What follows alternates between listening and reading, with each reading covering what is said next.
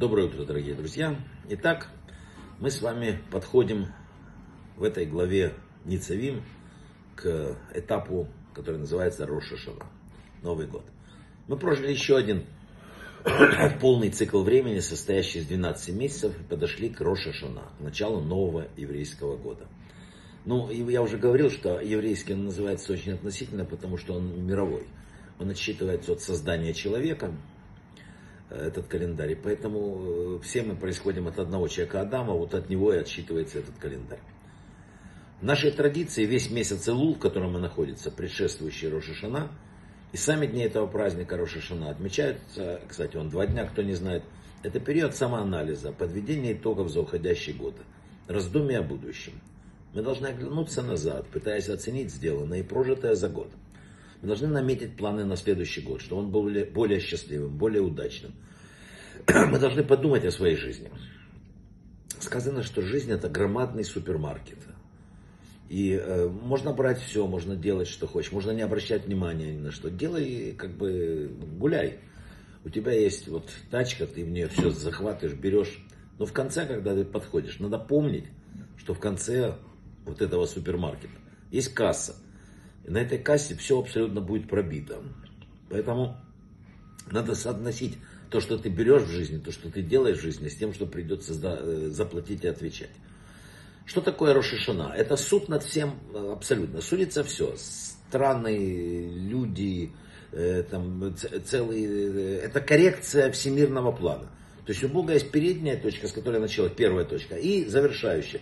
Вот когда человечество отклоняется, все это оценивается на громадном вот этом всемирном компьютере и происходит коррекция плана для того, чтобы прийти к той точке. Кому-то для этого надо будет э, разбогатеть, кому-то наоборот, кому-то надо быть здоровым, кому-то больным. И все это происходит именно в этот день. Обратите внимание, что говоря о человеке, Тора использует слово создание, формирование с двумя буквами Юд. А когда речь идет о животных, то это же самое слово пишется с одной буквой Юд. И объясняли наши мудрецы – что человек это как два создания. Для этого мира и для грядущего мира. То есть человек, созданный для этого мира, но в нем уже заложено э, вот э, что-то такое, да, чтобы мы могли жить в жизни грядущем. И кормить надо не только вот то, вот, что у тебя здесь, а то, что еще для там. Написано в книге Заар, что тело, в которое не проникает свет души, встряхивает. Другими словами, когда э, начинает побеждать чрезмерная материальность, тело встряхивает, потому что цель жизни не совсем материальность.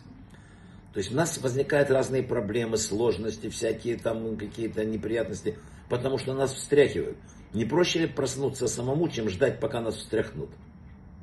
Не проще ли самому попытаться внести изменения в свою жизнь, вместо того, чтобы ждать, когда нас ну, в лучшем случае встряхнут?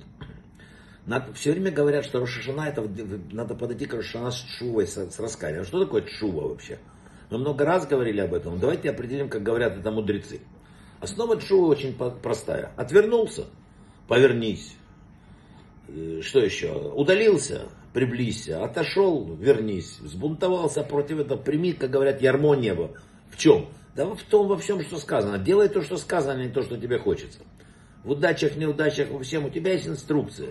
Тебе сверху сказано, что, что хорошо, что плохо. Вот по этому параметрам и надо жить. В ту минуту, когда примешь на себя уже исполнение, ты уже раскаялся во всех прошлых э, ошибках. Ты уже исправил корень и основу. И ты можешь предстать перед Творцом вот в этот день Рошашана уже как верный солдат, который готов исполнить приказ. Да, еще не исполнил, но уже готовый. Еще несколько дней нас призовут на суд. У нас есть несколько дней, чтобы поменяться, покориться, если хотите, и изменить все. Если так сделаем, будьте уверены, что получите хорошую запись в книге жизни. Еще одна вещь. Говорил Ружинский Рэбе очень важную вещь. Почему написано «вернись» не к Богу написано, а «вернись до Бога». Потому что возвращаться, говорил он, к Творцу надо до конца, а не на половине, на середине останавливаясь.